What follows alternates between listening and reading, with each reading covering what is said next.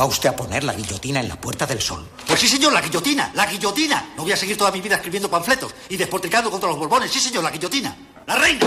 ¡Zas! Guillotina. Los chulos de la reina. ¡Zas! Guillotina. Los chulos del rey. ¡Zas! Guillotina. Los ministros. ¡Zas! Guillotina. Los obispos que los rodean. Guillotina, guillotina, guillotina, guillotina. Todos guillotinados. Sí, señor, la guillotina.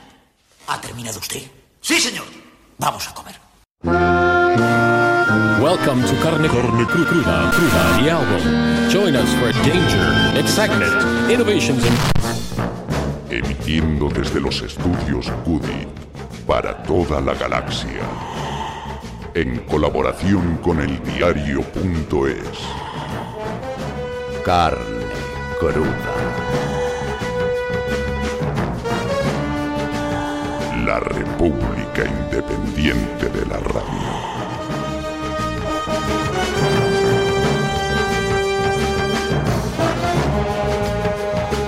Han pasado cuatro años desde que la indignación de la calle llegó al poder con la intención de transformarlo, de hacerlo, como diría Lichis, más amable, más humano, menos raro.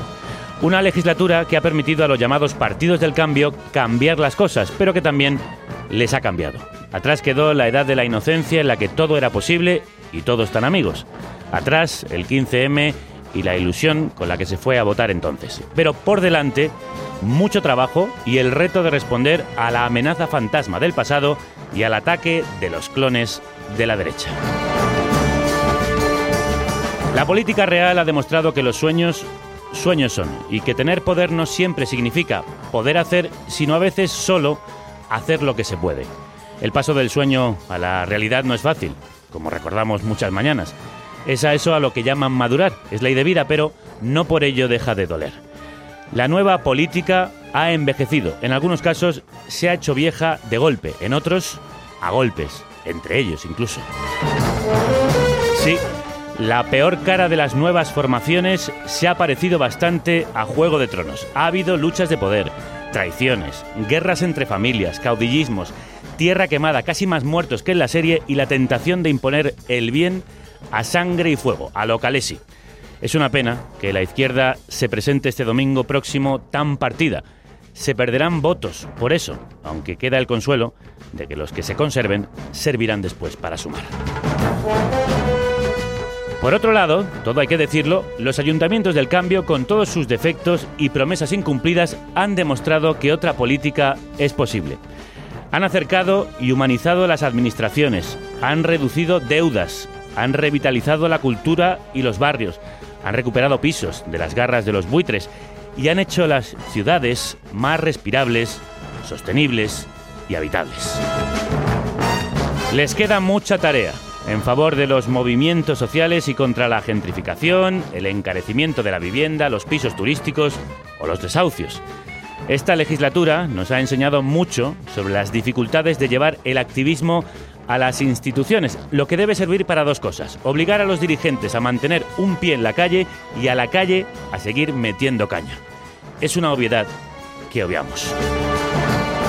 Los partidos del cambio podrían entonar hoy la balada de presuntos implicados Cómo hemos cambiado, donde dice, fue así como tú y yo perdimos la confianza. Cada paso que se dio, algo más nos alejó. De ellos y de los ciudadanos movilizados en las urnas y en las bases, depende que se hagan realidad los versos más esperanzadores de la canción. Tal vez, si tú y yo queremos, volveremos a sentir aquella vieja entrega. Tantos sueños por cumplir. Alguno se ha de vivir. Como la piedra que flota es la nueva izquierda, un milagro que se puede hundir si se vuelve pesado. Como la piedra que flota se llama esto de León Benavente con María. Paso la tarde a solas, hago cortinas de humo. Pienso que viejo es el mundo, el mundo está viejo. Salgo a la calle gritando, salgo y no sé cuándo vuelvo. Me siento como Fred Astaire clavando el talón sobre el cemento. Soy una piedra que flota, soy una piedra que flota. Soy como la piedra que flota, como el silencio entre notas. Este pelo tan blanco, como hecho de plata madeja, plata para ti, para mí, ceniza después del incendio.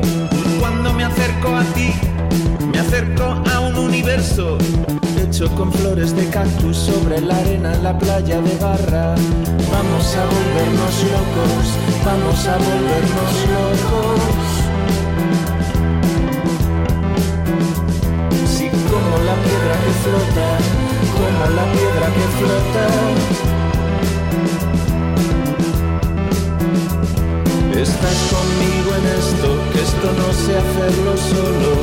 Salir a salvo de todo este lío es cuestión de suerte, de dar un golpe fuerte, de disipar la niebla, de aprovechar las horas que nos queden hasta la muerte, abriendo las ventanas, echando abajo las puertas.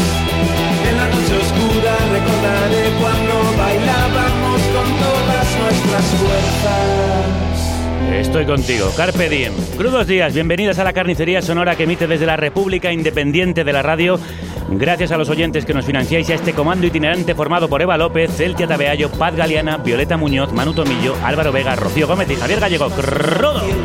Y desde aquí me siento alto. Mi único plan consiste en sobrevivir. Eso yo lo comparto. Y cuando te acercas a mí, tiembla todo mi cuerpo. Toda la vida estudiando para llegar a comprenderlo. Soy una piedra flotando entre las flores y el fango. Soy como la piedra que flota, como la piedra que flota. A la corriente que renueva mi energía. Me dejo arrastrar por la alegría y sé que tendré suerte de dar un golpe fuerte, de disipar la niebla, de aprovechar el tiempo que nos quede hasta la muerte. Abriendo las ventanas, abriendo toda mi mente. En la noche ¿Acaso hay algo mejor? ¿Acaso hay algo mejor? ¿Existe algo mejor? ¿Acaso hay algo más bello que la electricidad cuando atraviesa nuestro cuerpo? Como una piedra flotando entre la flor y el fango.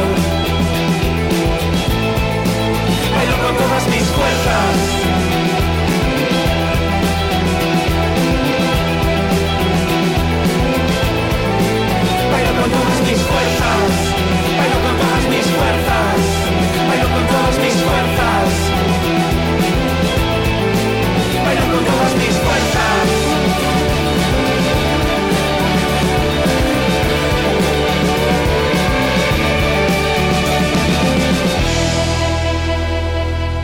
Como para no bailar con todas tus fuerzas este electrizante primer adelanto del próximo disco de León Benavente que cuenta además con el lujo de la colaboración de María Arnal.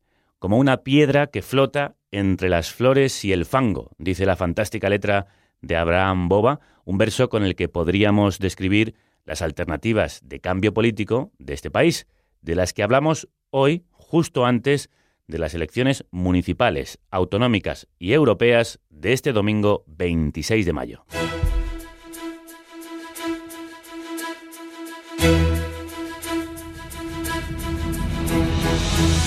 En la próxima hora vamos a hablar con los alcaldes de los ayuntamientos del cambio, con Pedro Santisteve en Zaragoza, Julio Ferreiro en A Coruña, Joan Ribó en Valencia, Ada Colau en Barcelona y en Madrid, como ya entrevistamos a Manuela Carmena, hemos invitado al otro candidato de la división de Ahora Madrid, Carlos Sánchez Mato. I per aconseguir això, que jo continuï sent l'alcaldessa d'aquesta ciutat popular i progressista, Temos que repetir en 2019 esa, esa forma de facer as cousas. necessitem concentrar el vot progressista per poder mantenir l'alcaldia. E temos que facelo outra vez, e temos que facelo coas nosas mans, e para iso é necesaria a túa axuda. quienes consideran que los bancos no han tenido nada que ver con los desahucios, por lo tanto, Yo quiero apelar a, a esa Zaragoza valiente, esa Zaragoza que afronta los grandes retos que tenemos por delante. Por primera vez, Compromís era la primera fuerza en la ciudad de Valencia. Ya digo porque tenemos un programa político ganador y estamos absolutamente seguros de que eh, tendrá el respaldo de muchísima gente en la ciudad de Madrid. Zaragoza en Común sigue siendo una plataforma útil y válida de participación de la ciudadanía en la vida, en la vida de la ciudad. Compromís tiene muchas posibilidades, no solo de revalidar, por supuesto, la alcaldía, por supuesto, un gobierno de la NAU, sino de ampliar mucho sus posiciones. Pedro Santisteve de Zaragoza en Común se está disputando con el PSOE ser la lista más votada. El 13 de junio de 2015, la pasada legislatura, fue investido alcalde gracias a los votos de los concejales de su formación, de la Junta aragonesista y de los socialistas, quienes, según las encuestas, hoy podrían arrebatarle la alcaldía.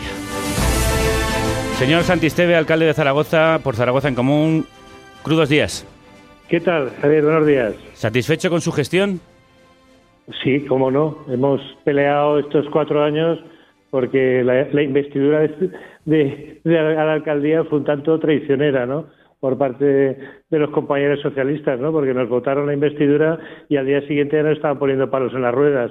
Pero hemos, hemos saneado las cuentas, hemos invertido en derechos sociales y hemos sacado a la ciudad para adelante con una proyección cultural que hacía años que no se había visto. O sea que estamos muy contentos. ¿Y entonces por qué las encuestas no le dan la reválida? Porque ¿quién se fía a las encuestas hoy en día? Por favor. Hay, bueno, las últimas generales han estado bastante acertadas. Bueno, pero ya, ya verás cómo, cómo en estas municipales hay graves fallos. Estamos teniendo una campaña con, con la única candidatura que tiene una base social, un empuje y unos ánimos que vamos, que estamos rememorando los tiempos del 2015 y la gente está súper contenta. Además, nos estamos currando los barrios, la calle y, estamos disfrutando con una carpa aquí en la Plaza del Pilar de lo lindo, a base de, de bailes todos los días. Si usted no revalidara, ¿lo consideraría un fracaso? En absoluto, en absoluto, porque hemos, hemos puesto el nivel tan alto en la gestión municipal y en todas las cosas que hemos hecho y en las que queremos seguir haciendo, que va a ser difícil que el que venga detrás quiera hacer tabla rasa. Bueno, hay que evitar desde luego que entre la derecha porque ya sabemos cómo, cómo actúa esta gente arrasando ahí donde hay derechos sociales y donde, donde hay lucha por, por el cambio, pero, pero está claro que hemos dejado el nivel muy alto y que solo, solo haber salido, solo el hecho de existir nosotros ha supuesto un corrimiento para todas las fuerzas políticas, incluso una transformación para el propio Partido Socialista, porque ninguno de los concejales socialistas va a repetir en puestos de salida. O sea que eso algo quiere decir de lo que no han hecho bien en esta corporación. Hablamos de ello porque ya les ha metido dos palos en estos pocos minutos. Su gestión ha estado marcada por la dificultad de llegar a acuerdos con el resto de socios, especialmente con el PSOE. ¿Por qué esa falta de entendimiento? Bueno, es que se, habla ahora del, mantra del, diálogo. Pues ¿sabes por qué? Pues porque veníamos de, combatir el bipartidismo ¿eh? y de combatir una forma de gobierno en la que todo eran conversaciones en restaurantes con los mandamases de las ciudades a base de, vino y chuletón y de ahora te recalifico esto y ahora la gran contrata esta va a ir a esta firma o a esta otra, ¿no? Y nosotros hemos, hemos roto con esas dinámicas, hemos abierto la ciudad a la participación de la gente y eso ha sentado fatal, eso ha sentado fatal, ¿por qué? Porque de alguna forma era el, dar participación a la gente, era restarle protagonismo a lo que ha sido siempre conchabeo y clientelismo político y entender los ayuntamientos como un corralito propio. Entonces era normal, era normal que nosotros fuéramos vistos como advenedizos, como gente que, que había que tumbar y bueno, ellos mismos lo han hecho, han aplicado esa visión no de adversario, que, es lo que debe ser un político no está constitucional, sino de enemigo, o sea, de alguien a batir, pero bueno, pero a destrozar a ser posible. Y, y ahí nos hemos visto, ahí nos hemos visto metidos en esa refriega, ¿eh? Y de confirmarse las encuestas que da la victoria al PSOE, ¿usted facilitaría un gobierno de esos a los que ahora está llamando chiringuito? Y compadreo? Bueno, el problema que tiene el PSOE aquí es que nos tiene que convencer que el PSOE del señor Lambán eh, es el PSOE del señor Sánchez, un poco, un poco difícil de entender en estos tiempos, ¿no? Y el señor, y el señor Lambán lleva, lleva mm, semanas y meses antes de las elecciones hablando ya de gobierno con ciudadanos. Con lo cual, claro, el problema que tenemos con el Partido Socialista es si es de fiar o no es de fiar. Pero si nosotros ganamos, que ahí está ahí está la cuestión, que nosotros vamos a ser el dique de contención de las tres derechas o del PSOE con la derecha de Ciudadanos, si nosotros ganamos, nosotros vamos a ir a un gobierno de coalición, sí o sí, porque nos tenemos que entender y la unidad de la izquierda es un tema de, de roces, de hablar, de compartir y de corresponsabilidad. Y nosotros lo vamos a hacer. Lo Pero vamos usted, a hacer. ¿Usted pactaría con el Partido Socialista para evitar su coalición con Ciudadanos, por ejemplo? Ev- evidentemente, pero pactaría con un programa político, ojo, ¿eh? Pactaría con todas aquellas cosas que nos han intentado tumbar, como un plan de, rehabilitación de viviendas con criterios de coeficiencia, con, con ampliar el parque de viviendas sociales, con, con pinchar la burbuja del, del alquiler y con una serie de temas que, bueno, que es lógico que, bueno, no, no era lógico que ellos votaran con PP y Ciudadanos, pero que es lógico que en un gobierno de izquierdas ellos no pongan ningún obstáculo ahora. O sea que sí que lo facilitaríamos, sí. De los roces de dentro de la izquierda y de su formación también le quiero preguntar. Al final se ha roto la coalición entre Zaragoza en Común y Podemos. ¿Por qué? Mira, pues eh, eso, eh, la, la coalición entre Zaragoza Común y Podemos se ha roto de la siguiente manera. Eh, la gente de Podemos, la gente de base de Podemos sigue trabajando en la confluencia de Zaragoza en Común ¿eh? y, la gen- y hay una gente que se ha quedado con la marca y que ha decidido a, a- a ir en busca de un espacio político inexistente, porque ese espacio político lo cubre Zaragoza en Común. Entonces, bueno, ahí está el problema. eh, Ahí está el problema que tienen, ¿no? ¿Se refiere usted a Nacho Escartín y su equipo? Me refiero a la dirección de Podemos, sí. Eh, ellos dicen que, que, que es usted el que no ha ofrecido un pacto viable, que en realidad no han dado más que una opción y era Mira, innegociable. Que, digan lo que quieran. Oye, ellos, ellos tenían las normas, ellos se presentaron internamente, hicieron unas primarias para, para presentarse después en las primarias de Zaragoza en Común, algo que han incumplido yendo contra los criterios de sus propias bases. Bueno, eh, eh, eh, hicieron las primarias para luego salirse de Zaragoza en Común. O sea que, que de alguna forma están rehuyendo un- una, una cuestión estratégica. Las confluencias es una cuestión estratégica, porque es el nuevo espacio de entendimiento entre la izquierda consecuente. Entonces, bueno, el quererse ir para buscar o asegurarse un sillón a la larga, pues a mí me parece que es más es más régimen del 78. ¿Es volver una un cuestión poco- de sillones, usted cree? Evidentemente, a mí no me cabe la menor duda.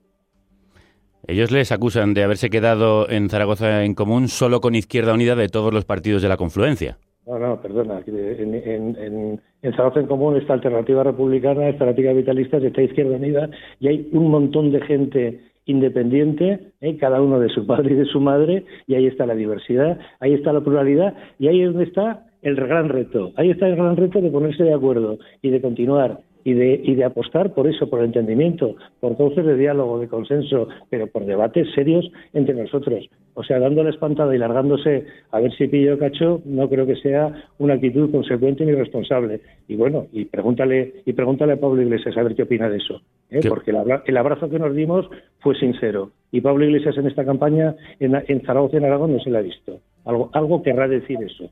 Ah, ¿Me está usted diciendo que les apoya más a ustedes de Zaragoza en Común que al No, Podemos no, de Zaragoza? quiero- yo quiero decir lo que quiero decir. ¿eh?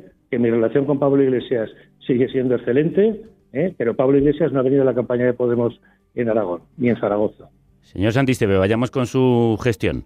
Ha estado marcada por la dificultad de llegar a acuerdos, pero han conseguido sacar adelante una reducción de la deuda y salieron con cinco años de antelación del plan de ajuste de, de Montoro. ¿Qué más destacaría para reivindicar su trabajo?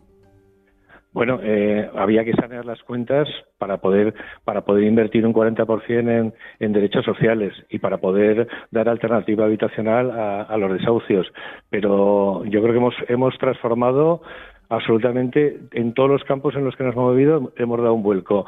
En movilidad probablemente en movilidad y en lucha contra el cambio climático donde ha, ha habido más avances en autobuses en renovar el 30% de la flota con, con híbridos con eléctricos en, en materia de, de eh, gratuidad en el transporte lo hemos subido hasta hasta los ocho años. Hemos conseguido que los autobuses ahora sean utilizados más que cuando eh, que la línea del tranvía que desbarató un poco esa línea 1 del tranvía que ha sido muy exitosa, desbarató toda, toda la complementariedad.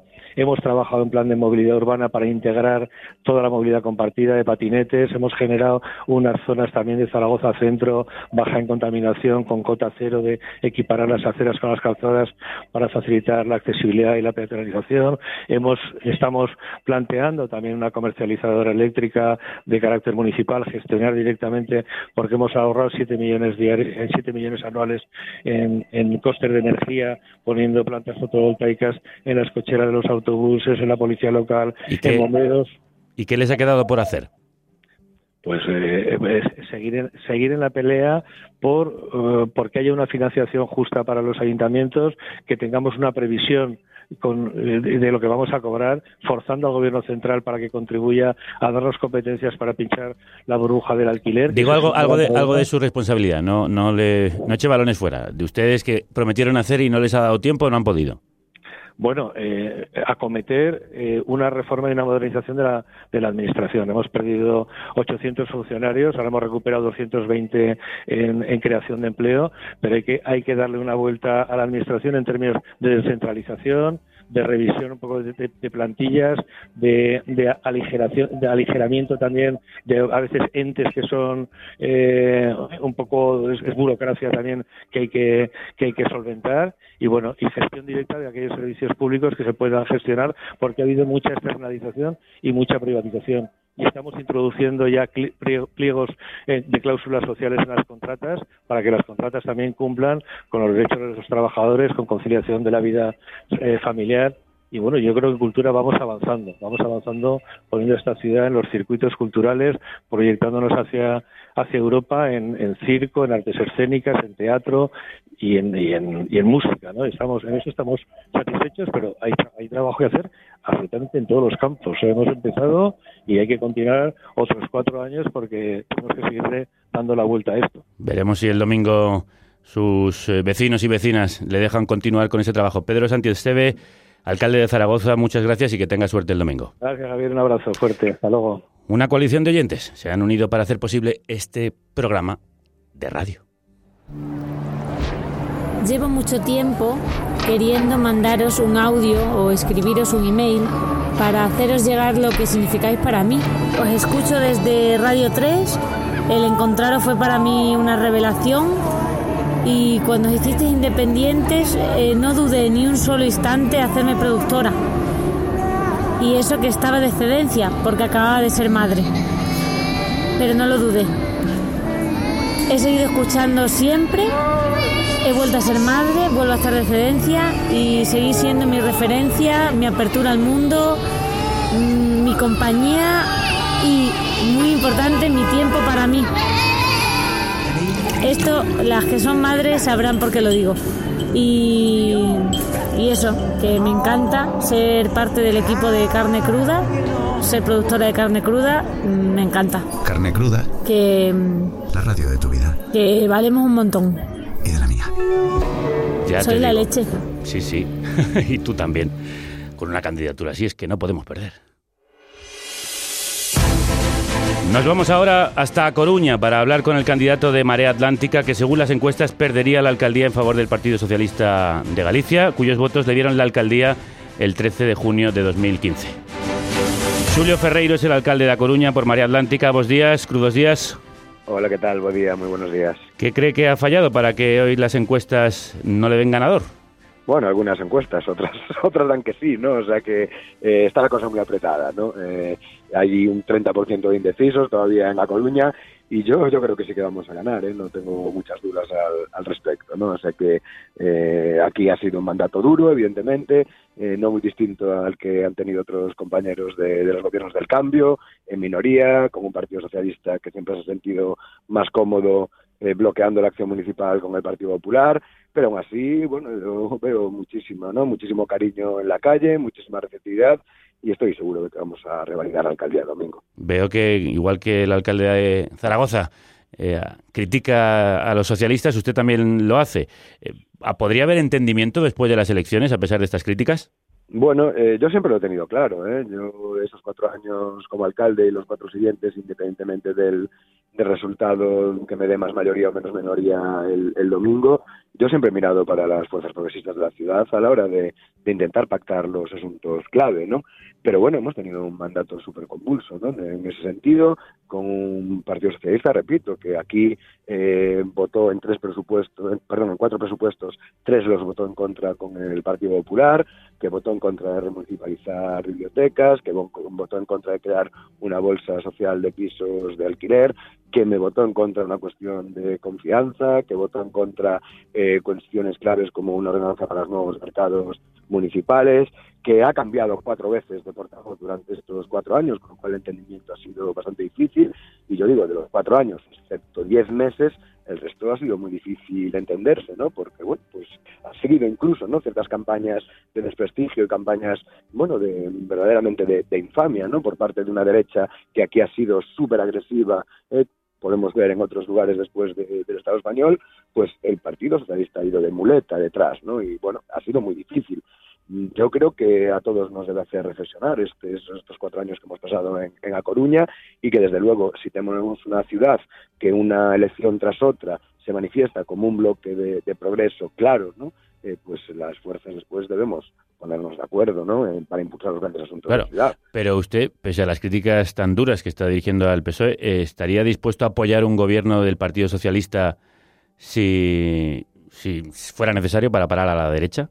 Yo creo que no va a hacer falta que apoye a ningún gobierno socialista porque lo que tendrán los socialistas es que eh, estar eh, conformar una mayoría de progreso eh, con la marea atlántica en el gobierno municipal. Pongamos ese caso. Eh, ya entiendo que usted tiene que ir en clave ganadora, pero pongamos el caso de que le adelantan desde el PS de Galicia. Eh, Javier, sinceramente, yo creo que eso no va a pasar. Entonces, como creo que no va a pasar, pues es mejor no. No me quiere usted no contestar a la pregunta si apoyaría un, una alcaldía socialista. Yo Esa te pregunta de claro. Javier, nunca me he equivocado a la hora de saber cuáles son los aliados eh, naturales que tengo que tener. Y eh, yo ahí eh, creo que tengo las cosas bastante claritas. ¿Esto qué quiere decir? pues lo que he dicho. Entonces, los socialistas, es que yo no lo he entendido, y quizá algunos oyentes tampoco, ¿los socialistas no entrarían dentro de esos posibles socios o sí? No, yo digo que yo como alcalde siempre he intentado buscar el acuerdo de todas las fuerzas de progreso en la ciudad y los próximos cuatro años como alcalde lo volveré a hacer. Eh, y por lo tanto creo que esa es una postura coherente que tenemos que, que tener aquellos que en principio compartimos unos valores y compartimos los valores de progreso, de sostenibilidad, de cohesión social y lamentablemente esos valores en La Coruña, eh, pues estos cuatro años solo los hemos representado eh, la marea atlántica y no los ha representado el Partido Socialista. Por lo tanto, creo que lo importante es que hablemos de qué proyecto de ciudad queremos, ¿no? Y lamentablemente, estas, eh, en estas elecciones en esta campaña, solo nosotros estamos hablando de, A Coruña, ¿no? Porque pues hay algunos que quieren presentar al, al Núñez Feijóo a las municipales y otros quieren presentar a Pedro Sánchez a las municipales. Pero bueno, a las municipales nos presentamos los que nos presentamos. Usted comparte ese mismo proyecto de progreso con Podemos, pero en su lista están en el número 8, lo que me parece bastante abajo. ¿Ha perdido confianza en el Partido Morado? No, eh, si es que hace cuatro años no estaban, eh, porque no en las primarias internas que habíamos hecho no habían, bueno, habían quedado de número 13 y sacamos 10 concejales. Eh, yo no miro si la gente que viene en mi lista es de Podemos o es de Izquierda Unida o es de ANOVA o no es de ninguno de esos dos partidos. Eh, yo presenté una lista, las primarias de la Marea Atlántica, una lista que quería contar con todo el mundo eh, y una lista donde sobre todo miraba si las personas ¿no? que iban en esa lista eran las mejores personas para conformar un equipo de, gobierno, teniendo claro que la alianza con Podemos aquí es fundamental, como lo es con Esquerra Unida, como lo es con ANOVA, como lo ha sido con ECUO también. Y bueno, la prueba está en que en la Marea Atlántica es la- una de las pocas candidaturas municipalistas que sigue teniendo el apoyo de todos los sectores y de todos los partidos que tuvo eh, que apoyaron en 2015. Eso le iba a decir. Se agradece que son ustedes los únicos que no se han roto. No, los únicos no, porque en, Casi. en Santiago tampoco se han roto. eh, bueno, hay, hay más candidaturas. Parece que, que ahí en Galicia están ustedes más unidos, sí. Bueno, para todo. Volver al pasado, seguir mirando al futuro, así plantea usted la disyuntiva de estas elecciones. Pero tengo que preguntarle, aparte del miedo a la derecha, ¿qué plan tiene para mirar al futuro? ¿No? El plan para el futuro es el modelo de ciudad que estamos construyendo, que hemos construido estos cuatro años. En cuatro años hemos pasado de estar a la vanguardia de la desigualdad en La Coruña a ser la ciudad de Galicia que más invierte en lo social. Eh, hemos pasado de una cultura dirigista hecha desde arriba a una cultura que apoya a los creadores locales y que nos ha convertido en referencia en Galicia y en todo el noroeste español. Hemos creado instrumentos de participación, desde los presupuestos participativos hasta los encuentros con el gobierno municipal eh, todos los meses en los barrios que no existían antes. Eh, hemos apostado por unas políticas medioambientales que estaban absolutamente ausentes en A Coruña. No hemos eliminado todos los vertidos contaminantes a nuestra ría y a, y a nuestro mar, hemos aumentado la presencia de la naturaleza en nuestra ciudad, hemos apostado por una movilidad eh, sostenible, hemos rebajado el precio del billete de bus que entre 2008 y 2014 en A Coruña subió un 33%. Nosotros lo hemos bajado y lo hemos hecho gratuito para los menos de 13 años. Hemos creado el, el, carril bici por primera vez en la ciudad, un carril bici que sirve para ir de un sitio a otro y no como mero modo de ocio. Bueno, creo que tenemos muchísimo ¿no? que ofrecer en un eh, proyecto de ciudad, sobre todo donde se responde a los intereses de la mayoría. ¿no? Aquí en A Coruña, y yo por eso hablo del pasado, y el pasado no solo es la derecha eh, ultramontana ¿no? en, en Coruña, eh, el pasado es un urbanismo que se hacía al servicio de las élites y del enriquecimiento de tres o cuatro promotores inmobiliarios, que ha pasado a ser un urbanismo al servicio del derecho a la ciudad. Eh, por lo tanto, creo que ese es el pasado ¿no? al que algunos nos quieren hacer volver, cuando realmente no hay ninguna razón ¿no? para volver a, a, un pasado que ni en 2014 ni en 2010 era mejor para ninguno de nuestros ciudadanos. Y ¿no? en el apartado para la mayoría. En el apartado de los debes, ¿qué les ha quedado por hacer? ¿Qué promesa no han cumplido? Bueno, pues muy poquito, ¿eh? porque nosotros nos presentamos con un programa electoral muy realista, eh, un programa electoral de 100 medidas, de las cuales hemos cuantificado y así lo hemos expuesto a, a la ciudadanía, eh, un cumplimiento del programa electoral en torno a un 80%, lo cual no está mal, ¿no? Sobre todo porque creo que yo no conocía experiencias de balance de cumplimiento del programa electoral, ¿no? Hemos explicado las cosas que se han podido hacer, las cosas que no se han podido hacer. Es cierto que hay, sobre todo los proyectos de infraestructuras, algunos de ellos nos han quedado a medias, por así decirlo, porque evidentemente cuatro años para cambiar el rumbo de un modelo de ciudad que estaba pensado para otra cosa, ¿no? A, al modelo de ciudad que estamos proponiendo, pues cuatro años eh, son pocos, pero sobre todo no nos hemos desviado del camino, ¿no? En estos cuatro años, que creo que es lo más importante. Pues veremos si los electores y electoras están dispuestos a que continúen otros cuatro años más eh, este próximo domingo. Julio Ferreiro, candidato a alcalde de A Coruña y actual alcalde por Marea Atlántica. Gracias y suerte. Nada, muchas gracias a ti, suerte. un placer hablar con vosotros y, y, nada, hasta la próxima. Hasta la próxima. Hasta luego, chao. Nos vamos a Madrid, donde tenemos un programa, por cierto, muy especial. Antes de hacerlo está ya. Carne Cruda cierra la temporada de teatro. Y lo hacemos a lo grande.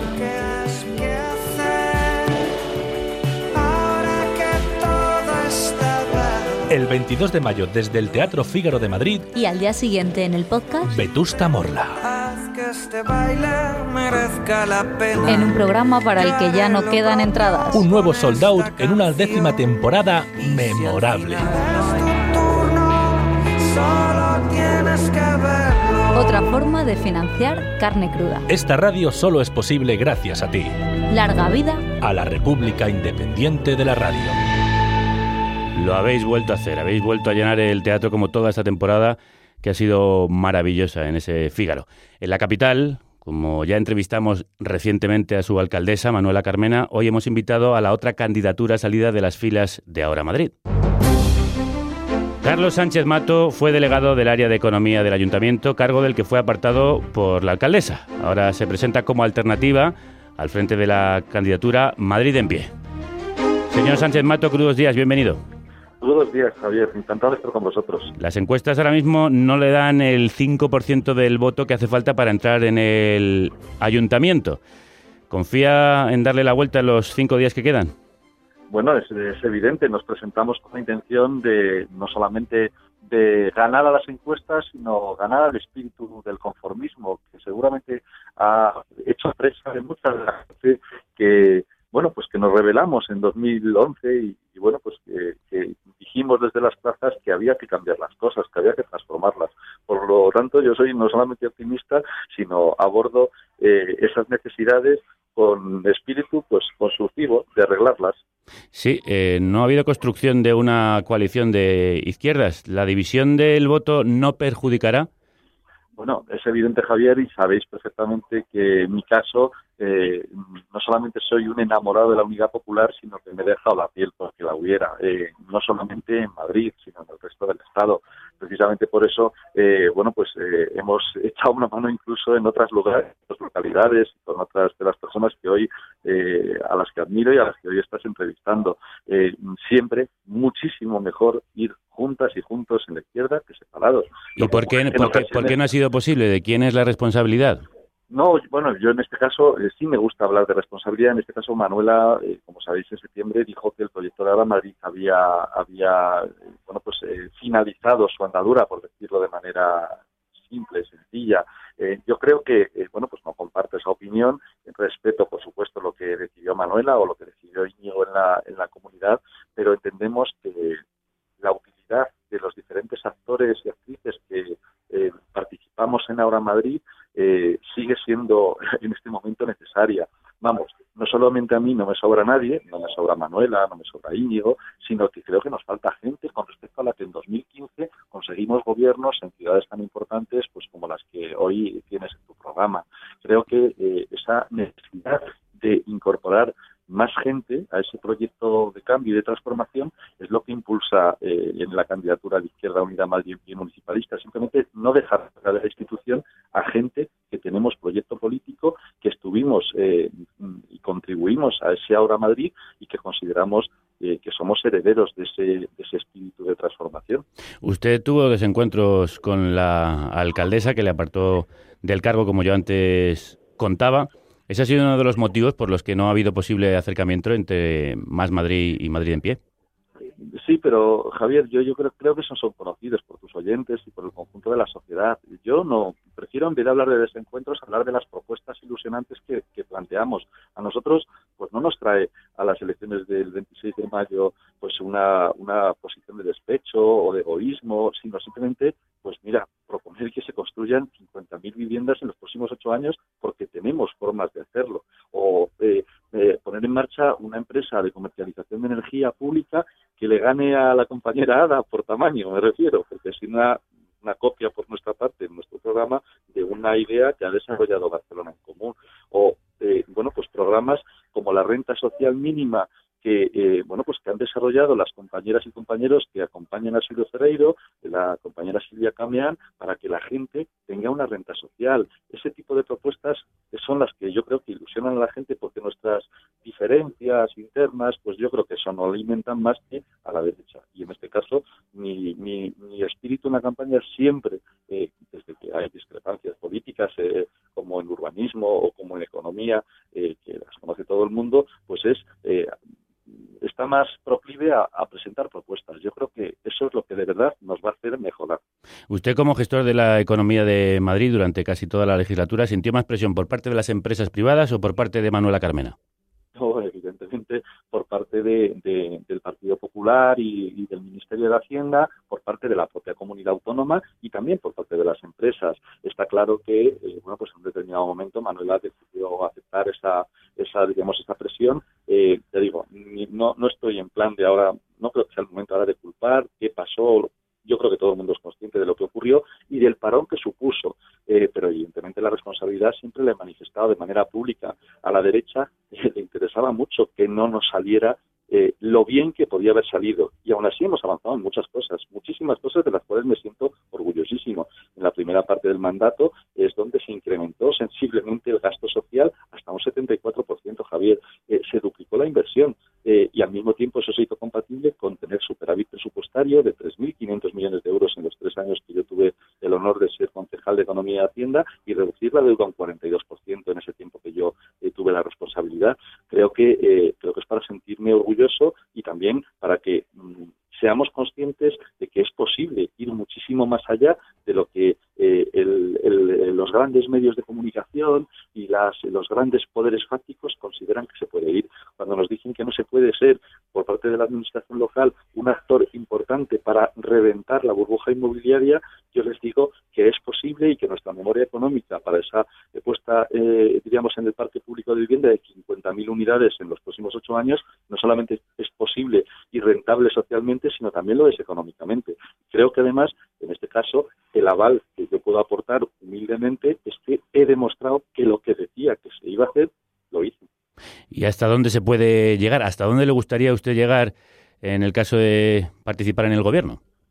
Bueno, pues lo que, lo que tenemos que buscar es que desaparezca ese sentimiento de conformismo, de que solamente se pueden hacer las cosas eh, como de a poquito y que para resolver problemas importantes de nuestra ciudad tenemos que esperar muchos años. Eh, no, no es así. Eh, de verdad, hay posibilidad de obtener resultados en muy poco tiempo. Y, bajar la brecha de la desigualdad eh, eh, precisa de dos cosas. Una, de tener recursos. Os puedo asegurar, Javier, que los tenemos, que somos capaces de movilizarlos como lo hemos hecho con políticas fiscales, de las que ya digo, me siento también muy orgulloso, que le subieron eh, el impuesto de bienes inmuebles al 0,25% de los recibos, a los 3.000 más ricos de Madrid, y se le bajó al resto y el resultado es que recaudamos más. Entonces, fíjate si es posible, fíjate si puedo plantear como ilusionante el que para reducir la brecha de la desigualdad y ver que es posible. Ahora bien, también seamos conscientes, como también lo éramos en el pasado, en 2015, que no iba a ser un campo de rosas, que no nos van a poner las cosas fáciles y que si hay un gobierno del Partido Popular, mm, ojalá no ocurra nunca en el gobierno central en los próximos años, eh, bueno, pues lógicamente eso será, eh, bueno, pues un obstáculo para que podamos alcanzar lo que las administraciones locales queremos hacer. Pero eh, más allá de darnos pena, si me permites la expresión, yo lo que quiero es reivindicar lo enormemente positivo de la acción cuando hay audacia y cuando mm, no nos guardamos eh, nada por, digamos, por miedo. Creo que es momento de actuar eh, con firmeza defendiendo los intereses de la gente que por ahí nos está diciendo, pues imaginaros, los taxistas. Eh, nos decían el otro día en, una asamblea, en, la asamblea en la T4 eh, que el voto útil es el voto que das al que, al que te defiende sentían que les estábamos defendiendo. Pues para mí es muy orgulloso Pero si eh, ustedes- el sentir, sí, el sentir que, que ese tipo de, de gente que a lo mejor eh, ideológicamente no están en el espectro de la izquierda eh, tradicional, pues están diciendo y están viendo que estamos a su lado para defenderles de, de- a ellos y al servicio público de esas grandes empresas que tienen todo menos colaborativa en su, en su actuación. Pero si ustedes no consiguen los suficientes votos, no hay pocos electores de izquierdas que dicen que el voto podría, la disgregación del voto y la aparición de su candidatura eh, podría ser útil para la llegada de la derecha.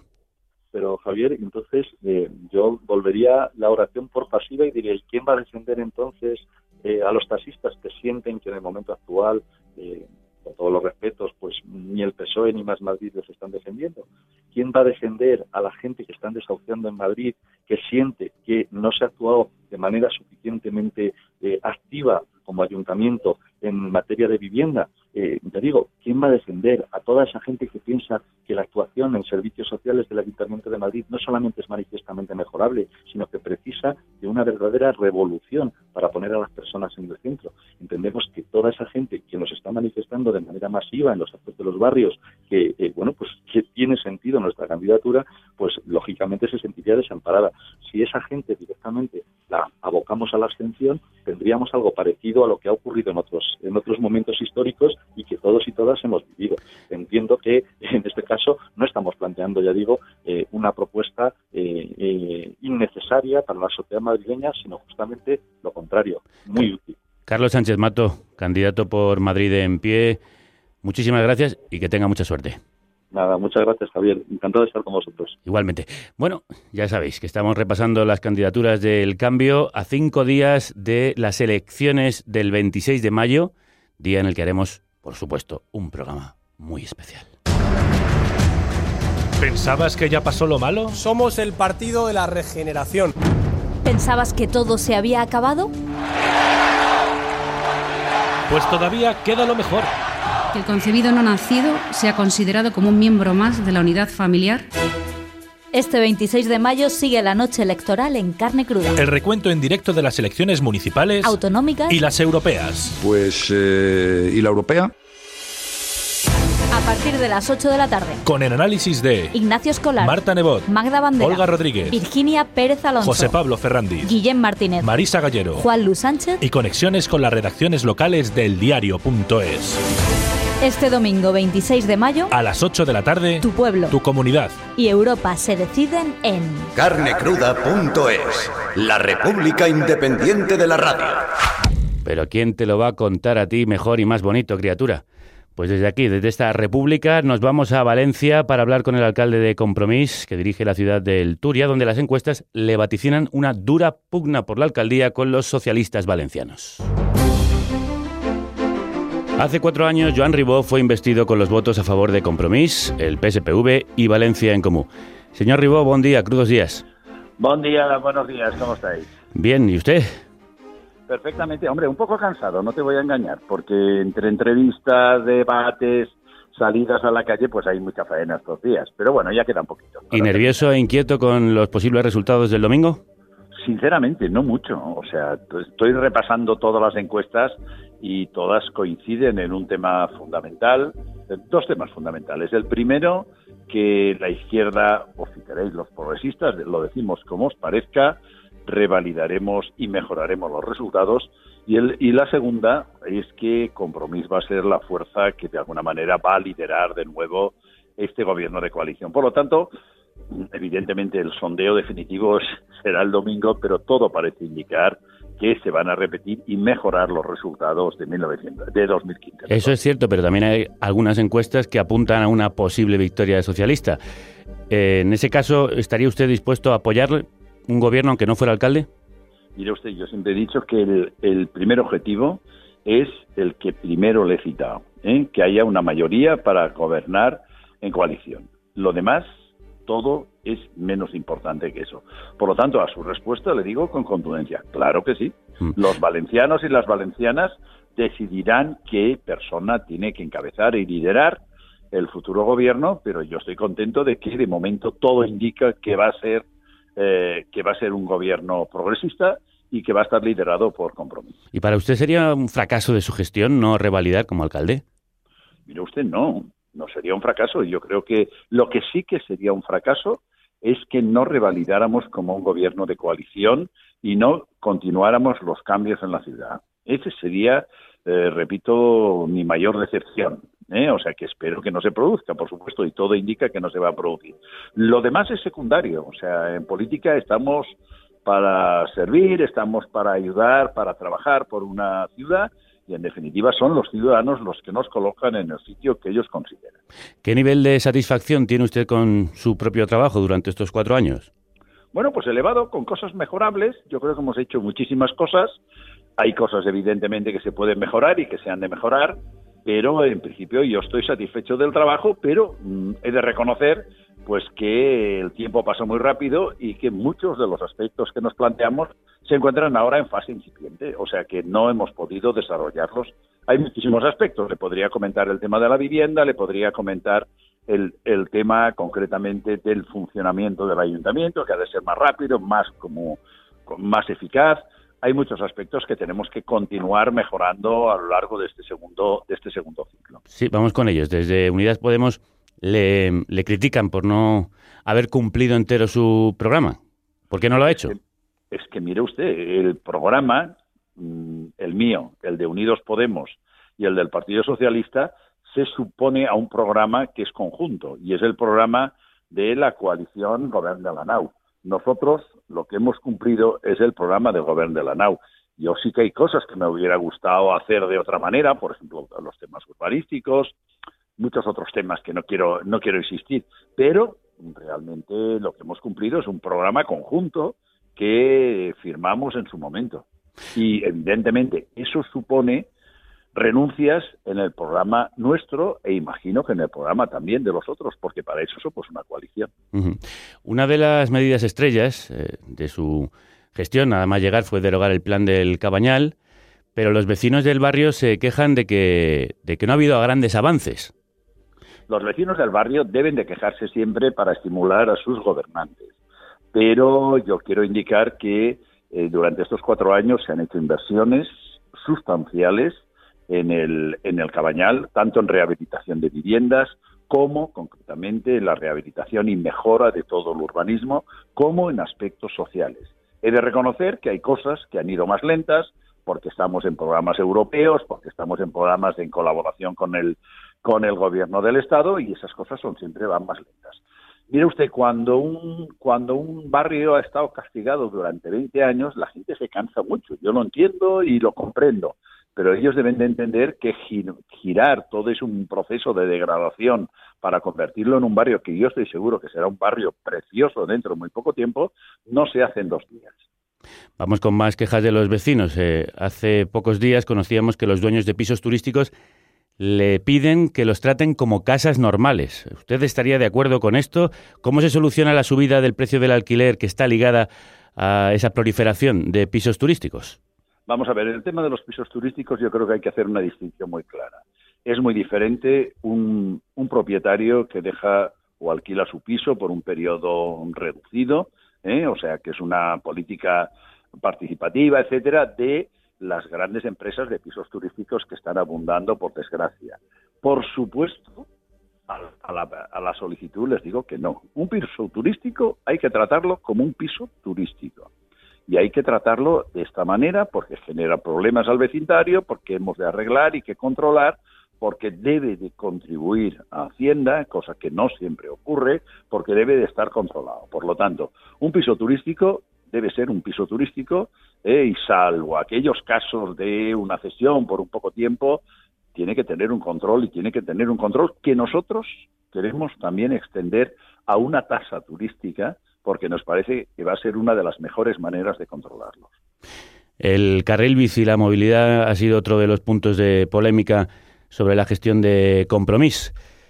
Mm, ¿Cree que, que los vecinos eh, no, no aceptan los cambios o no se ha hecho bien en la gestión de el carril bici? Decir, lo primero que tengo que decir es que acabo de leer un informe, concretamente, eh, de Greenpeace, en donde sitúa a Valencia como la segunda ciudad que más ha avanzado en el tema de la movilidad sostenible, creo que después de Bilbao.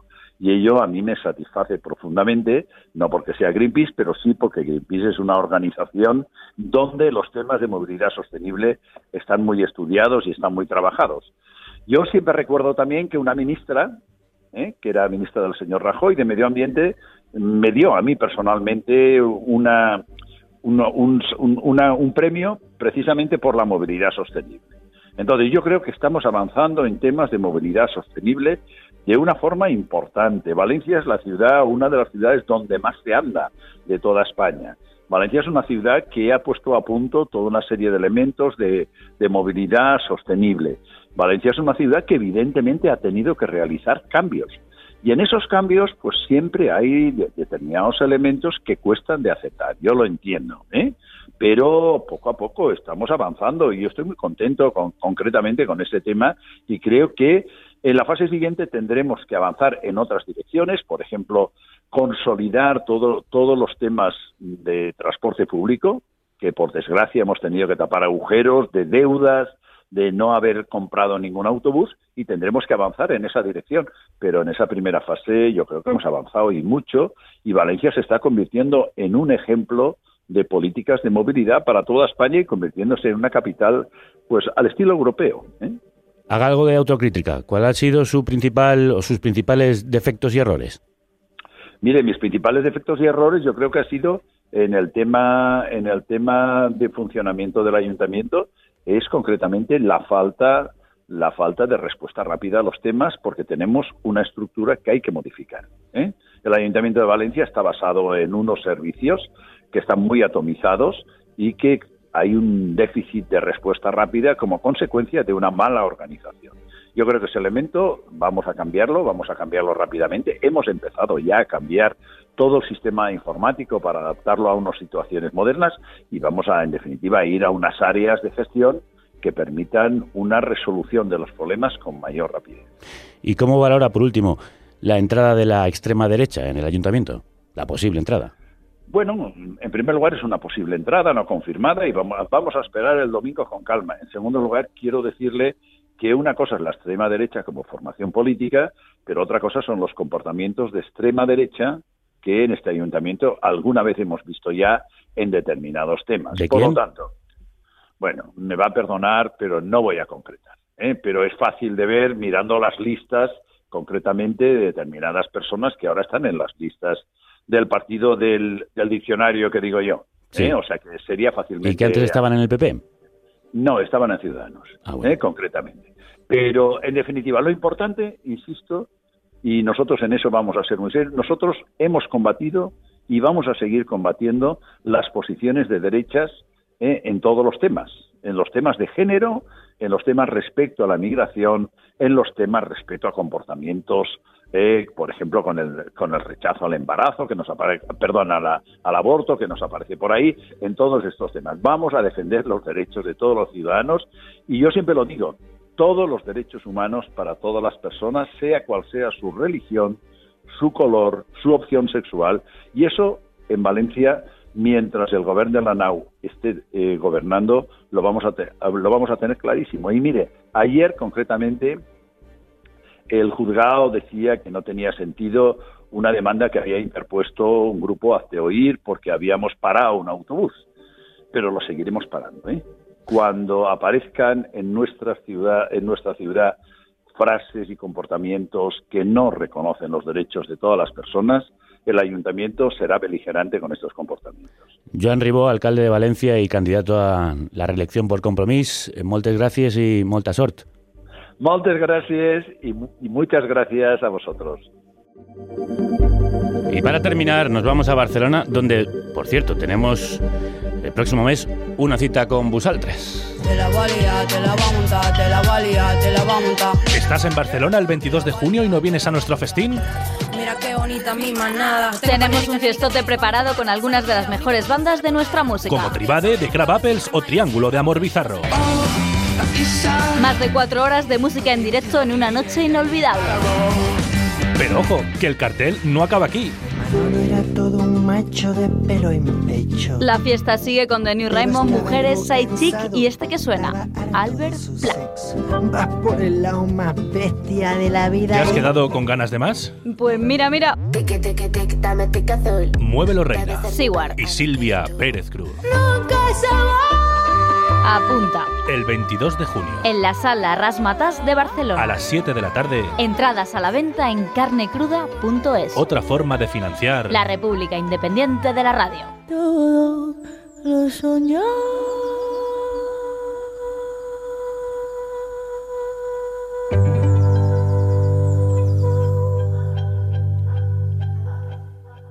El próximo 22 de junio os esperamos a todos y a todas para seguir haciendo posible esta república. Entre republicanos de Esquerra y comunes se disputa la alcaldía de Barcelona según todas las encuestas, tras una candidatura marcada por el independentismo, además de las cuestiones municipales, de las que vamos a hablar con la alcaldesa de la ciudad y candidata a la reelección por Barcelona en Común. Barcelona en Común. Ada Colau, buen día, crudos días. Buen día, buenos días. Bueno, este fin de semana dijo usted que esto va de quién queda primero. Las encuestas dicen que por ahora Maragall estaría un puntito por encima. ¿Qué pasa si usted no queda primera? Bueno, hay, hay encuestas de todo tipo, ¿eh? Algunas dicen que esto- estamos nosotros un poco por delante, otras que dicen que es que republicana y sobre todo que todavía hay mucha gente indecisa, ¿no? Hay mucha gente que decide el voto en el último momento. Así que nada, hay que concentrarse en los últimos días, explicar lo que hemos hecho, sobre todo lo que queremos hacer los próximos cuatro años, pero sí también que la gente tenga claro que efectivamente eh, quien tenga más votos, incluso con una diferencia de poco, es quien acabará siendo o yo la alcaldesa cuatro años más o, o un alcalde que en este caso solo podría ser el, señor Ernest Maragall, ¿no? Usted que apoyaría- está entre nosotros dos. Claro, ¿usted apoyaría un gobierno de Maragall? No, eh, nosotros lo que hemos dicho es, esta es una ciudad de izquierdas, Barcelona es una ciudad progresista, yo quiero liderar un gobierno progresista y por lo tanto le tiendo la, mano a las fuerzas progresistas porque efectivamente se han acabado las mayorías absolutas y yo creo que hay que ser sinceros con esto, ¿no? Claro que todos nos presentamos para ganar, pero también es verdad que se han acabado las mayorías absolutas y que una ciudad grande como Barcelona pues mm, le conviene tener pactos, ¿no? Para tener mayorías más amplias y estables. Entonces aquí el tema es que no está claro quién pactaría con quién. Nosotros somos los únicos que lo decimos muy claro. Yo quiero liderar un gobierno progresista solo con fuerzas progresistas, ¿no? En cambio el señor Maragall sigue planteando que él quiere ganar y abre la puerta a reproducir el pacto que hay ahora mismo en la Generalitat entre Esquerra y la antigua Convergencia, que para mí, como mujer de izquierdas que soy, pues es incomprensible, ¿no? Entonces, creo que si nosotros ganamos, somos la única garantía de que efectivamente haya un gobierno progresista, porque nosotros descartamos en todas las hipótesis ningún pacto con ninguna fuerza de derechas, y en cambio, a día de hoy, tanto el PSC está diciendo que, abre la puerta a hacer un pacto con, con Ciudadanos e incluso el Partido Popular para echarme a mí, y el señor de Esquerra Republicana, el señor Ernest Maragall, pues dice que abre la puerta a hacer un pacto con la antigua Convergencia, con Junts per Catalunya, para también echarme a mí. Entonces yo creo que lo que necesita Barcelona, insisto, es un gobierno progresista porque hay que hablar de política municipal, ¿no? Hay que hablar de regular alquileres, de regular el turismo, de reforzar servicios públicos y eso con las derechas es imposible, lo hemos estado viendo estos cuatro años. ¿Teme usted un pacto entre Esquerra Republicana y PSC que podrían estar intentando un acuerdo para arrebatarle la alcaldía? pues ellos se descartan totalmente el uno al otro, así lo dicen explícitamente, ¿no? De hecho, están haciendo algo que creo que, que la gente eh, no espera o, no desea, que es que están constantemente reprochándose el uno al otro su posición en el tema nacional, en el tema del, del y en la cuestión independentista y yo creo que evidentemente ese es un tema más de, del momento político en el que estamos, que no es que no haya que hablar de ello, pero yo creo que la política municipal merece, ¿no? y, y la ciudad de Barcelona merece un debate que nos centremos en la ciudad de Barcelona. Y por lo tanto yo que el señor Maragall y que el señor Collboni estén insistiendo ¿no? en autoexcluirse, poniendo en el centro el, el, eje nacional creo que es un error. Creo que tenemos que hablar de política de ciudad porque Barcelona tiene ahora grandes retos, ¿no? Mantener la lucha contra la desigualdad, la lucha contra el cambio climático.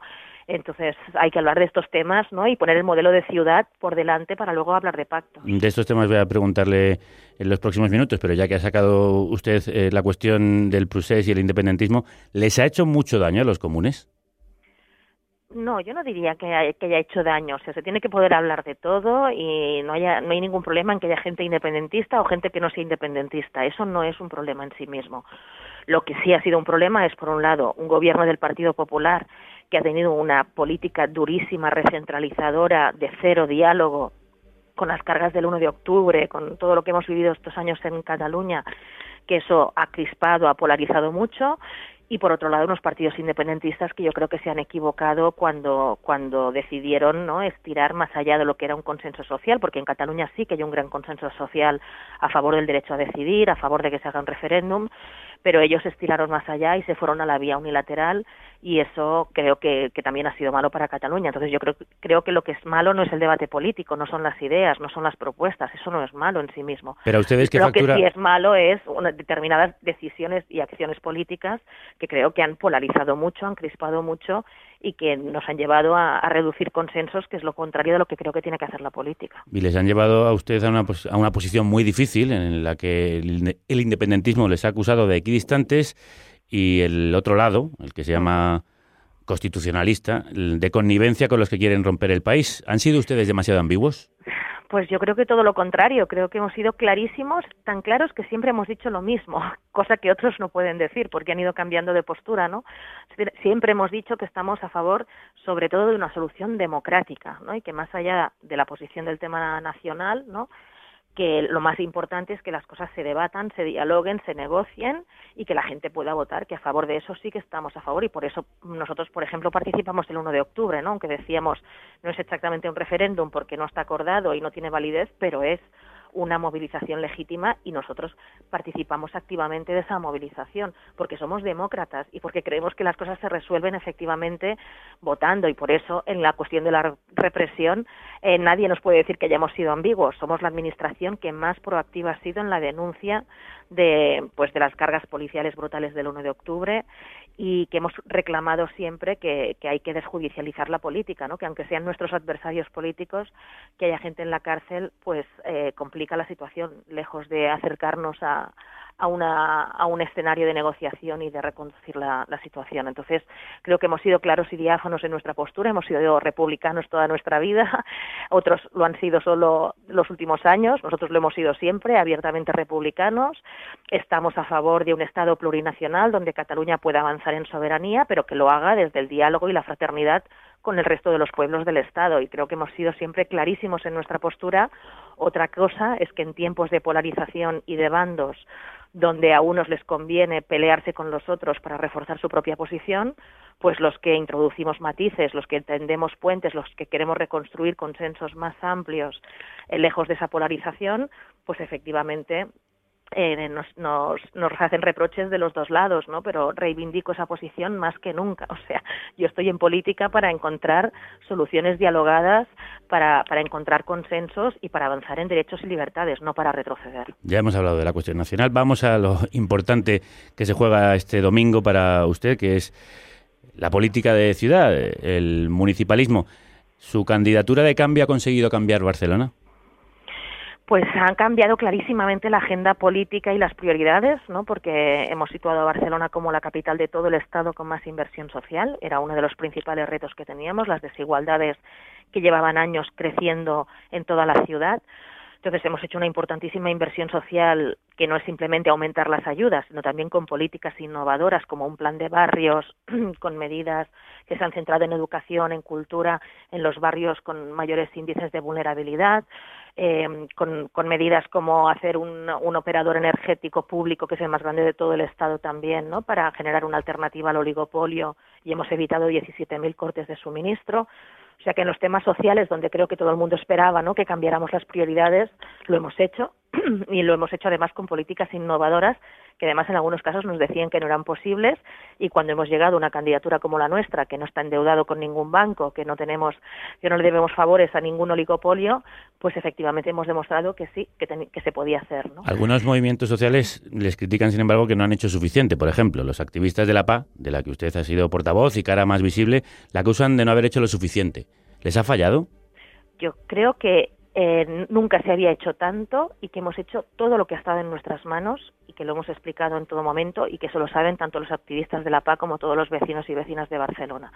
Barcelona ahora mismo es la, la administración, no solo la ciudad, sino la administración de todo el Estado que está haciendo más política de vivienda y eso no quiere decir que estamos haciendo más de 4.600 viviendas de alquiler social, que las estamos haciendo, que hemos duplicado las ayudas al alquiler, pero no es solo una cuestión de inversión, sino que nos hemos inventado políticas que no existían. Por ejemplo, el tema de los desahucios, que es un tema que depende de una ley estatal, mientras estamos luchando para cambiar esa ley, eh, no nos hemos quedado de brazos cruzados y nos hemos inventado una unidad municipal que ha conseguido parar y mediar en 7.000 desahucios. ¿no? Y mientras los desahucios están creciendo en Cataluña, en Barcelona han empezado a bajar y eso es fruto de la acción de muchos movimientos sociales, pero también de un ayuntamiento que por primera vez es proactivo para parar esos desahucios de familias vulnerables. Y además hemos aprobado una medida tan importante, que es pionera también en todo el Estado, como que en Barcelona ahora todas las promociones privadas, o sea, cualquier promotor privado que quiera hacer vivienda en Barcelona, un tercio la tiene que destinar a vivienda social, a vivienda asequible, de manera que ahora hemos corresponsabilizado al sector privado que antes consideraba que no era responsable de nada, ¿no? Entonces, eso lo queremos aumentar. En el siguiente mandato queremos pasar ese 30% a un 50%, de manera que la mitad de todas las viviendas privadas que se hagan en Barcelona sea vivienda protegida y eso quiere decir que estamos cambiando el paradigma, ¿no? Hemos puesto multas de millones de euros a bancos, a fondos eh, buitre que querían especular y hemos enviado un mensaje clarísimo a nivel internacional que ha llegado, me consta que ha llegado, de que en Barcelona vamos a hacer todo lo que esté en nuestras manos para evitar la especulación y para defender a nuestros inquilinos. Pues Y todo eso mientras luchamos por cambiar la ley de los alquileres, que estamos más cerca que nunca, pero que hay que cambiarla en el Congreso de los Diputados y que era un preacuerdo que teníamos con el Partido Socialista, que incumplió antes de, de convocar elecciones, pero que espero que en este segundo mandato, donde también espero que haya un acuerdo estable de fuerzas progresistas en el Estado, pues que de las primeras medidas que se puedan aprobar sea esa regulación de los alquileres. Por medidas sobre vivienda y alquileres que sí dependen de usted, le pregunto, los Sí. alquileres turísticos, aunque han cerrado muchos, aún hay miles que no cumplen la normativa. ¿Cómo espera acabar con el problema? ¿Tiene suficientes medios para hacerlo? Pues fíjese que eso fue una, una- un desastre que hizo la Generalitat de Cataluña porque permitió miles de licencias de forma descontrolada y es cuando nosotros entramos habían un montón de manifestaciones vecinales no denunciando esos miles de pisos turísticos ilegales que generaban un montón de problemas de especulación, de convivencia, etcétera. Entonces nos encontramos el caos y hemos hecho muchas cosas. Hemos hecho una regulación que impide ya hacer ningún nuevo apartamento turístico ni legal ni ilegal en Barcelona. De hecho, no permite que ninguna vivienda pase a ser de uso eh, turístico bajo ningún título ni concepto. ¿no? Hemos protegido la vivienda para que ya nunca más pueda hacerse de uso turístico. Y hemos ordenado en los hoteles, porque en el centro de Barcelona ya no se puede crecer en general, necesitamos viviendas para que viva gente, no, no más viviendas de uso turístico ni tampoco hoteles en el centro. Y hemos cerrado 5.000 pisos turísticos ilegales. Somos, por ejemplo, la primera ciudad del mundo que le ha puesto una multa a Airbnb, ¿no? estas plataformas digitales que no pagan impuestos y que hacen grandes negocios en las grandes ciudades y que estaban anunciando miles de apartamentos turísticos ilegales. Les pedimos que los quitaran, no lo hicieron y ejercimos nuestra autoridad y les pusimos una multa de 600.000 euros que efectivamente consiguió que recapacitaran y han retirado miles de anuncios de apartamentos turísticos ilegales. Por lo tanto, seguro que todavía queda algún piso turístico ilegal, pero tenemos una unidad ahora de 100 inspectores que, que está poniendo orden y que mm, es una política de control de, y regulación del turismo que ahora mismo está siendo imitada en muchas otras ciudades porque efectivamente está siendo eficaz y ya te digo, hemos cerrado 5.000 pisos turísticos ilegales. ¿Y qué pueden hacer con el disparado y disparatado precio de la vivienda en Barcelona? Pues estamos haciendo todo lo que te comentaba antes, o sea, mientras ponemos la maquinaria al máximo rendimiento posible para hacer eh, la vivienda de alquiler social que nos ha hecho 40 años, ¿no? Porque también da gracia cuando ahora viene el Partido Socialista, partidos que han gobernado durante décadas y dicen, tendrías que haber hecho más. Dices, hombre, en cuatro años estamos doblando el parque que vosotros dejasteis en 40 años. O sea, hay que tener poca vergüenza, ¿no? Para aquellos que le han puesto mm, alfombras rojas a la especulación y que han entregado la vivienda a los especuladores, que ahora nos vengan a reclamar que nosotros, gobernando en minoría en cuatro años y desde una ciudad, arreglamos, arreglemos la burbuja inmobiliaria que ellos hincharon durante décadas en todo el Estado y aún así lo estamos haciendo. O sea, hemos cambiado el paradigma, lo que decía antes, con, con, esa nueva normativa que obliga a los privados a hacer vivienda social, no solo al público, hemos cambiado el paradigma y por lo tanto eso va a hacer que eh, llegue el mensaje clarísimamente a todos los especuladores internacionales de que en Barcelona mm, ya no pueden venir a hacer pelotazos y a, y a especular impunemente, sino que se encuentran en un ayuntamiento, que tenemos una unidad para asesorar a todos los inquilinos que sufren acoso inmobiliario, que cerramos los pisos turísticos ilegales, que obligamos a los privados a construir vivienda social y protegida y, por lo tanto, eh, eso está cambiando el paradigma en la ciudad. Un paradigma casi se ha convertido en la ciudad el problema de los narcopisos, que creo que es algo bastante específico de Barcelona. Se estima que hay más de 20 y en los últimos años los Mossos de Escuadra y la Guardia Urbana han desarticulado hasta 147. ¿No se está haciendo lo suficiente? ¿Qué, qué está pasando ahí? Bueno, pues ahí se junta, es un fenómeno de ciudad global, ¿no? Se junta el narcotráfico, que existe en el mundo entero porque mueve miles de millones de euros, y en las grandes ciudades, pues eh, evidentemente el narcotráfico intenta siempre instalarse, ¿no? Para, para porque tiene, pues en las ciudades que tienen mucho turismo, etcétera, es, es un lugar donde intentan situar su, su mercado, ¿no? Entonces, eso es algo que excede completamente las competencias de un municipio, efectivamente en este caso sería competencia de Mossos de Escuadra, pero es que además en nuestra ciudad se ha encontrado el narcotráfico con el desastre que nos dejó la burbuja inmobiliaria, ¿no? Y, y, cientos de pisos vacíos de bancos y de fondos buitre en el centro de la ciudad que nosotros hemos estado denunciando, hemos conseguido que se nos cedan centenares de esos pisos, pero todavía quedaban pisos de estos vacíos y la especulación acaba siendo una gran aliada del narcotráfico. ¿no? Entonces nosotros, por un lado, hemos estado eh, hablando con entidades financieras para que esos pisos nos los dieran a nosotros, los ponemos en alquiler y así nos los quedan los narcotraficantes y mientras tanto Guardia Urbana y Mossos de Escuadra han estado trabajando, han cerrado más de 170 narcopisos, o sea, la situación este año está mucho más controlada que hace un año, pero hay que seguir hay que seguir trabajando y ahí sí que tenemos un déficit de Mossos de Escuadra histórico desde el 2009 no se suma ni un solo Mosso de Escuadra a la ciudad de Barcelona y llevamos mucho tiempo reclamando a la Generalitat de Cataluña que se crea que, la seguridad de Barcelona es cosa suya y que ponga recursos y que ponga Mossos de Escuadra porque los propios Mossos de Escuadra lo están lo están requiriendo y se están manifestando delante de la Consellería de Interior constantemente. Ada Colau, ¿lamenta algo de estos cuatro años? Pues seguro que podríamos hacer más, ¿no? Y cada día nos hemos preguntando qué más, qué más podíamos hacer. Nos ha tocado un mandato difícil, también hay que decirlo, ¿no? Gobernando en minoría, eh, con todo el mundo en contra, los grandes poderes económicos, una oposición muy dura y un contexto institucional muy, muy difícil. Y a pesar de ello, estamos orgullosos de haber cambiado completamente la agenda, de haber hecho políticas innovadoras que son hoy referencia internacional y que están generando muchas alianzas con muchas otras ciudades y claro que siempre te tienes que preguntar qué más podríamos haber hecho. Yo hay una cosa que sí que, que queremos mejorar en el segundo mandato, que es el tema de cultura. En, en cultura no empezamos bien al, al, principio del mandato porque no le dimos suficiente impulso, aunque siempre hemos considerado que era un tema central.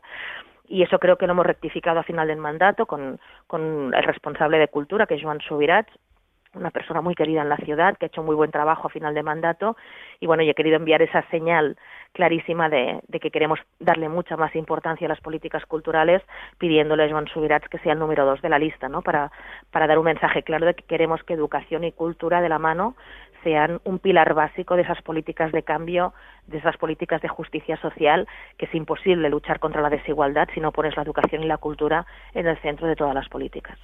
Ada Colau, alcaldesa de Barcelona y candidata por Barcelona en Comú este próximo domingo. Que tenga molta sort i moltes gràcies. Moltíssimes gràcies, una abraçada. O como dicen por allí, sí, que vagi bé. Gracias. Nos vamos con un grupo de Barcelona. Como dicen en esta canción, tot torna a comenzar. Todo vuelve a comenzar. El próximo 26 de mayo, el domingo. Uno de los grandes éxitos de los Mishima que aparece en ese disco en directo que publicaron recientemente titulado Ara y aquí. Ahora i aquí.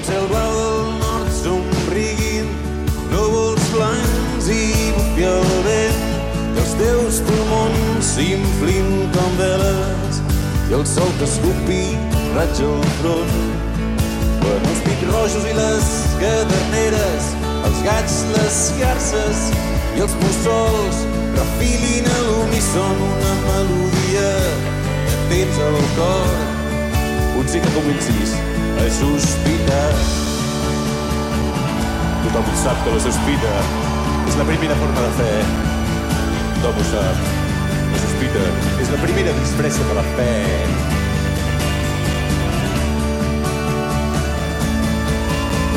Recuperis tots els fragments d'aquest naufragi que és la memòria d'aquests barracs. Ja no en direm corbates d'aquestes veus ja no en direm tu de la fosca nit salvatge dol dels llops convocant la lluna recorri en calfreds els petits cossos dels vostres fills. És que tot torna a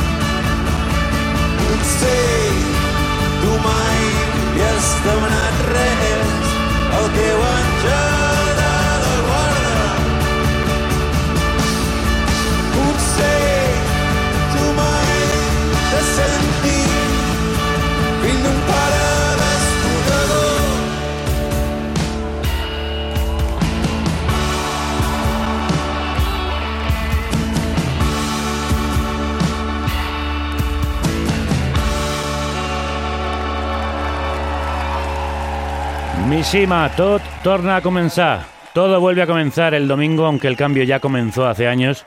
Tropieza, se cae, retrocede, va lento, porque va lejos y son muchos los obstáculos. El domingo veremos si puede seguir adelante. Estaremos aquí para contároslo en directo. Mañana también, por partida doble.